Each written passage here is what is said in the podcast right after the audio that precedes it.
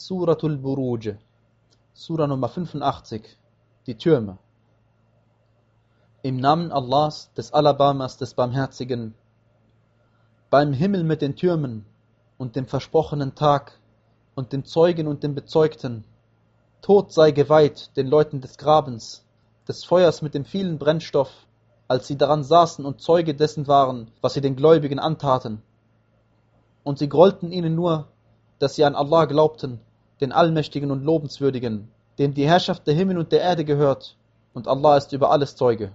Gewiss, diejenigen, die die gläubigen Männer und die gläubigen Frauen in Versuchung bringen und hierauf nicht in Reue umkehren, für sie wird es die Strafe der Hölle geben, und für sie wird es die Strafe des Brennens geben.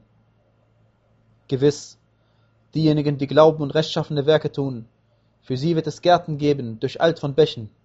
Das ist der große Erfolg. Das Zupacken deines Herrn ist wahrlich hart. Gewiss, er macht den Anfang und lässt wiederkehren. Und er ist der Allvergebende und Liebevolle, der Herr des Thrones, der Ruhmvolle. Er tut alles, was er will.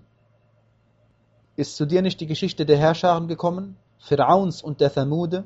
Aber nein, diejenigen, die ungläubig sind, sind dem Leugnen der Botschaft verhaftet. Doch Allah ist hinter ihnen her, sie umfassend. Nein, vielmehr ist es ein ruhmvoller Koran auf einer wohlbehüteten Tafel.